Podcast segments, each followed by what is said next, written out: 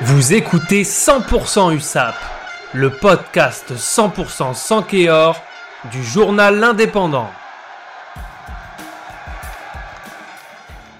Alors Guillaume, dis-moi, dur week-end pour Perpignan. Il n'y a pas eu de miracle. L'USAP s'est lourdement incliné à La Rochelle. Pas de miracle, effectivement. Défaite 43 à 8 à La Rochelle. Euh, c'est quand même un, un, match où il y a des choses à retenir. Bon, c'était très difficile, le champion d'Europe en face. Mhm. On s'attendait pas à beaucoup mieux. Euh, L'équipe a beaucoup tourné. Il y avait beaucoup de jeunes sur le terrain. Et il faut quand même noter qu'ils ont bien figuré. Euh, beaucoup ont pris du temps de jeu, ont pris de l'expérience. Il faudra retenir qu'à 10 minutes de la fin, il n'y avait que 26 à 8. C'est Ouais. pas non plus exceptionnel, mais c'est le score était moins large. Ils ont fini vraiment par craquer en fin de match.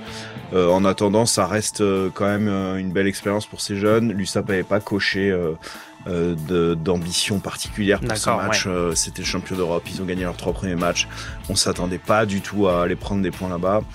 Et ils repartent pas non plus avec euh, une valise de 70 points qui aurait pu miner vraiment le moral. Oui. Finalement, il y a des choses à retenir, un peu d'expérience. Et maintenant, il faut se tourner vers Toulon euh, samedi prochain. Match capital à 15h à Aimé Giral. Celui-là, il faut le gagner maintenant parce que trois défaites en trois matchs.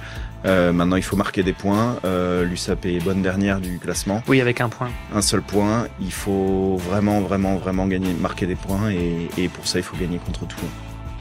Retrouvez cette émission et toutes nos productions sur Radio Indep et en podcast sur l'indépendant.fr, nos réseaux sociaux et votre plateforme de streaming favorite.